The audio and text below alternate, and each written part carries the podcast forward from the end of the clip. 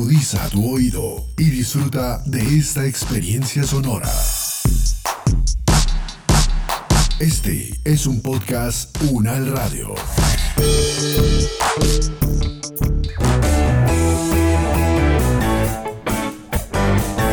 Salud Unal, contigo. Escuchar, aprender y compartir información de calidad sobre bienestar.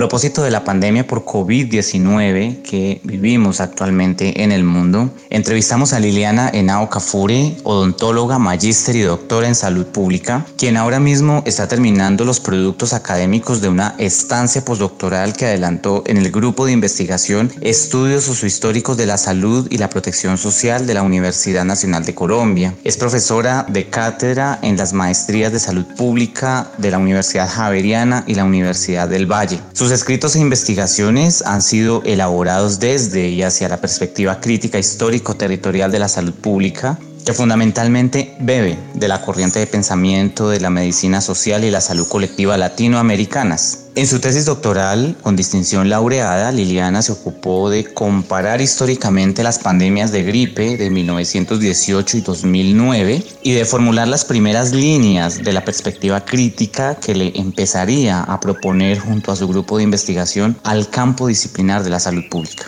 Liliana, gracias por permitirnos esta entrevista alusiva a la historia de las pandemias, un tema muy necesario además. Jaime, muchas gracias por la presentación y por la invitación. Para mí siempre es un gusto conversar sobre las pandemias y sobre lo que ellas dejan ver.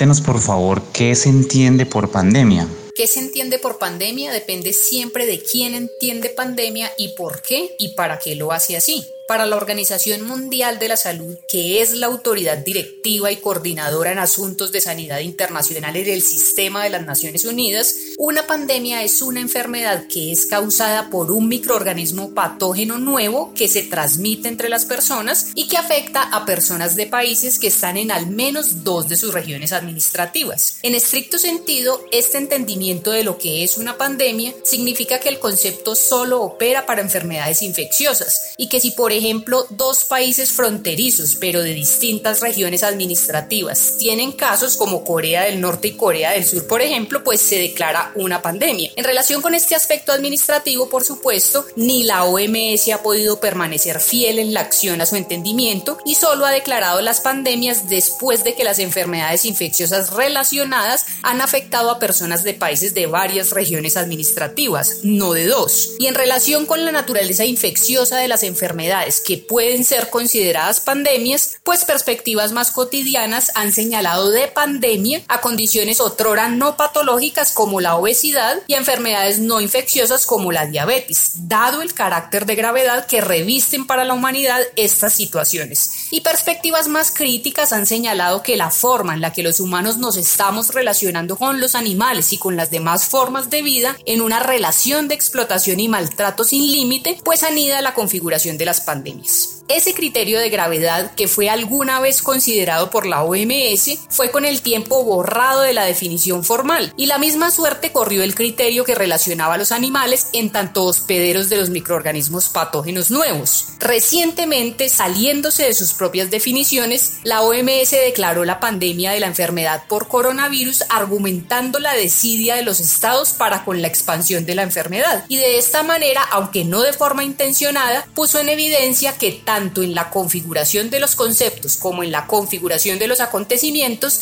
están presentes y activas siempre las redes de relaciones de poder social, que son de poder político, de poder económico y de poder ideológico, y en su nicho las redes de relaciones entre la ciencia y la sociedad, es decir, entre la ciencia y la política, la ciencia y la economía y la ciencia y la ideología. Sin embargo, como le dije, poner en evidencia estas redes de relaciones de poder no ha sido la intención de la organización. De lo que ella se ha encargado ha sido de orientar una acción estatal o interestatal, pero con el sujeto gramatical en el Estado, que se proponga minimizar la confluencia espacio-temporal de las personas y los microorganismos patógenos nuevos mediante toda clase de barreras. Frente a esto, pues yo diría que algún criterio de gravedad debería permanecer en cualquier entendimiento contemporáneo de pandemia y que siempre puestas de relieve la relación sociedad-naturaleza y las relaciones de poder social, alguna acción estructural que impida la configuración de nuevas pandemias debería ser tomada. De acuerdo, Liliana. Contemos de las personas que escuchan esta entrevista por qué se generan las pandemias. Bueno,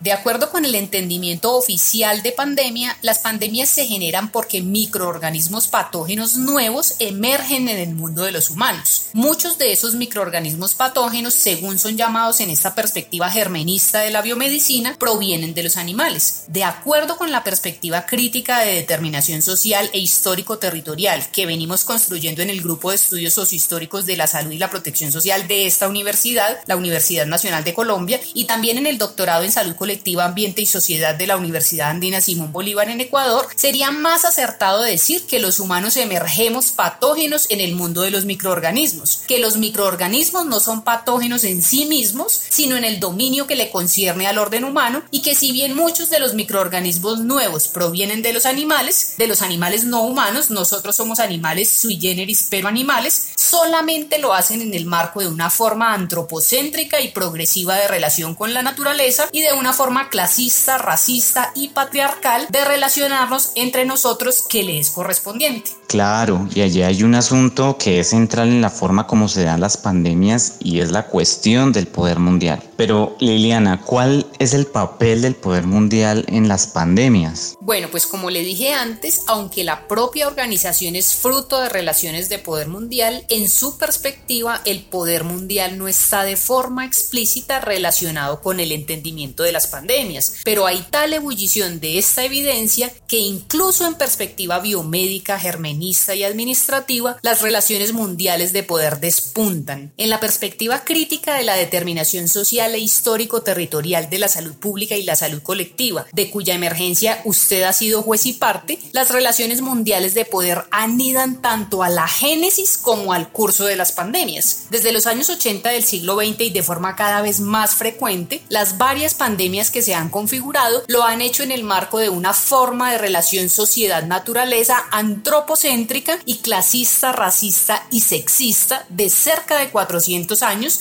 que es connatural al modo organización y relaciones capitalista y que ha sido objeto de una fuerte aceleración desde los años 70 del siglo XX cuando en la fase neoliberal del capitalismo las relaciones de mercado empezaron a alcanzar de forma seria la vida. Entonces, en perspectiva crítica, las relaciones mundiales de poder determinan la génesis y el curso de las pandemias. Desde su experticia y su trayectoria investigativa en este tema tan importante, ¿qué pandemias han existido en la historia? Bueno, Jaime, pues en la historia han existido muchas pandemias. La muerte negra de 1347 a 1353 y la gripe de 1918 a 1919-1920 son ineludibles en los recuentos, pero con el ánimo de aportar a una comprensión contemporánea de este asunto de las pandemias, prefiero hacer un recuento de lo que ha ocurrido desde los años 80 del siglo XX tras una década de violentos intentos neoliberales y aceleración de la relación sociedad-naturaleza antropocéntrica y progresiva de la que le he hablado,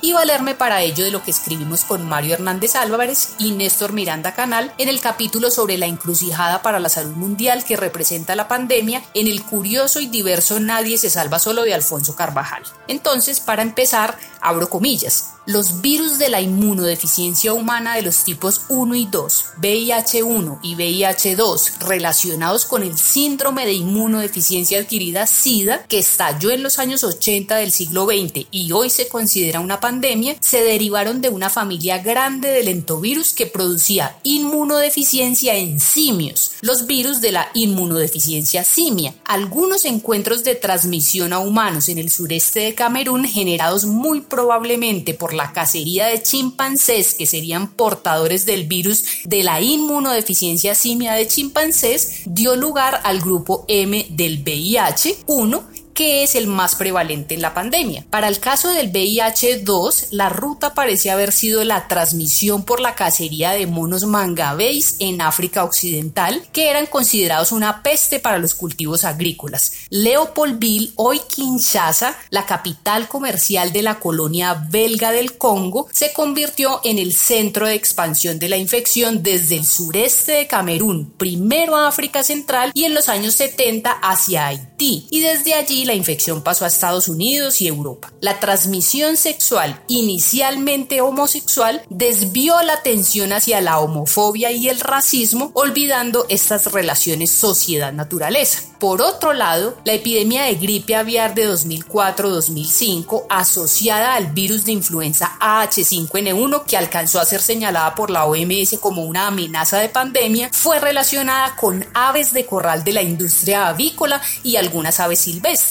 La pandemia de influenza AH1N1 de 2009-2010, declarada por la OMS el 11 de junio de 2009, surgió de la crianza de cerdos en las granjas transnacionales estadounidenses ubicadas en México como un ejemplo de la inmundicia en sus acepciones de suciedad, impureza y deshonestidad en medio de la cual la industria porcícola cría y sacrifica a los cerdos y transforma y distribuye su carne. La epidemia de síndrome respiratorio agudo grave por coronavirus SARS-CoV de 2002-2003 fue relacionada por su parte con los murciélagos y las civetas de las palmeras en un mercado de la provincia de Guangdong al sur de China donde se venden animales salvajes para su consumo. Otro brote de una enfermedad por un nuevo coronavirus proveniente de animales salvajes se identificó en 2010 en Wuhan y en Hong Kong, también en el sur de China. Y en 2012 el síndrome respiratorio de Oriente Medio, MERS por su sigla en inglés, fue causado por un coronavirus de murciélagos que infectó a los dromedarios y pasó después a los humanos. Por último, ya sin las comillas, la pandemia de la enfermedad por coronavirus de 2019, esta que estamos mal viviendo como las epidemias anteriores, está relacionada con el mercado capitalista de la vida, de la vida de los humanos y de la vida de los otros animales y formas de vida. Así pues, estas configuraciones epidémicas y pandémicas han estado relacionadas todas con la forma en que los humanos nos hemos relacionado con los animales domesticados y silvestres y con la naturaleza en términos más generales la pandemia de la enfermedad por coronavirus no constituye una excepción ni debería ser causa de sorpresa. Las mutaciones previas al paso a los humanos que resultaron en el SARS-CoV-2 ocurrieron al parecer en murciélagos y pangolines vinculados a estos mercados capitalistas de la vida. Hay otro asunto que es clave que usted nos explicara un poco y es ¿Cuál debe ser el papel de los profesionales de la salud y de la misma academia para pensar en transformaciones profundas que velen por la vida y el buen vivir de la gente en sus territorios? Pues también usted ha sido juez y parte de las propuestas y los debates de los que el Grupo de Estudios Sociohistóricos de la Salud y la Protección Social ha participado en esta coyuntura, estructura e historia. La calidad de las propuestas y los debates no han tenido tacha y sin embargo ni siquiera la suspensión temporal de uno de los mercados capitalistas de la vida, el de la salud, fue aceptada por el Estado de Colombia. Las propuestas y los debates han puesto de relieve que incluso sin seriamente afectar el mercado, la vida y el buen vivir de la gente en sus territorios podría mejorarse y de que sin embargo se trataría de derribar las estructuras sociales que no se orientan a la vida y el buen vivir y de construir antes, durante y después estructuras sociales territoriales que sí lo hagan. En la perspectiva crítica de la que hemos estado conversando, cualquier papel que puedan cumplir los profesionales de la salud y la academia en relación con las pandemias debe pasar por una comprensión profunda y diáfana de sus procesos de configuración y sus determinaciones sociales e histórico-territoriales. Y ya para cerrar nuestra entrevista, ¿Qué otro aporte nos puede hacer frente al asunto de las pandemias y que sea importante para que la gente sepa? Bueno, pues si uno hace de cuenta que nuestros acontecimientos de orden humano ocurren en una cierta dimensión espaciotemporal, las pandemias aparecen en ese domo tetradimensional como agujeros hacia un más comprensivo dominio histórico territorial de los procesos. No es necesario, por supuesto, entender la dimensión espaciotemporal para pasar al dominio histórico territorial, pero esa parece ser una ruta comprensiva. El asunto es que las pandemias y otros acontecimientos similares actúan como faros para los navegantes de las explicaciones totales tan fuertemente vapuleadas.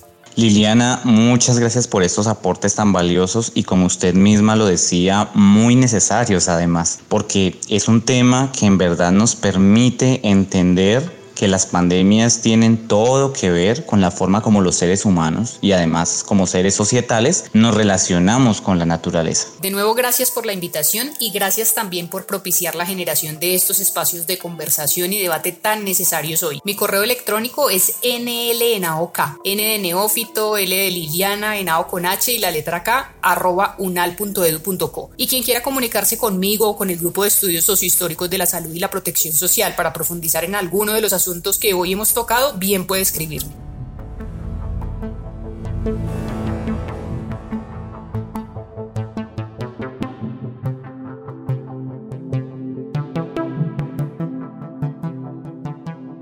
Es el momento de que cada uno desde sus hogares aporten el cuidado de su salud y de su comunidad. Es tiempo de sumar.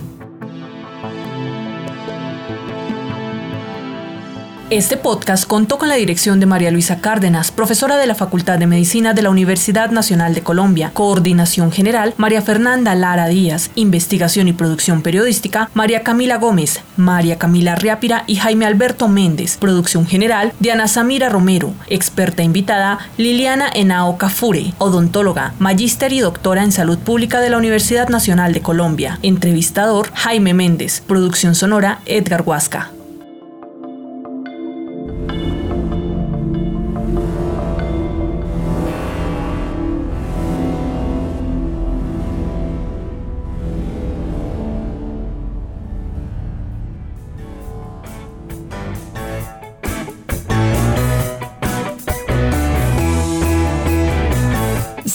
Contigo es una producción de la Facultad de Medicina de la Universidad Nacional de Colombia en alianza con UN Radio.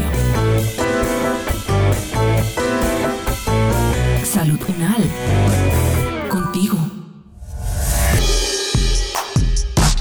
Opiniones aquí expresadas son de entera responsabilidad de sus autores y solo comprometen a los realizadores de este podcast. No representan necesariamente el pensamiento de la UN Radio ni la posición oficial de la universidad.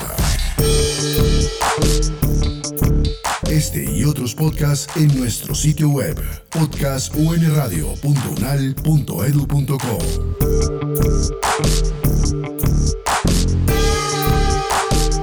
Universidad Nacional de Colombia, proyecto cultural, científico y colectivo de nación.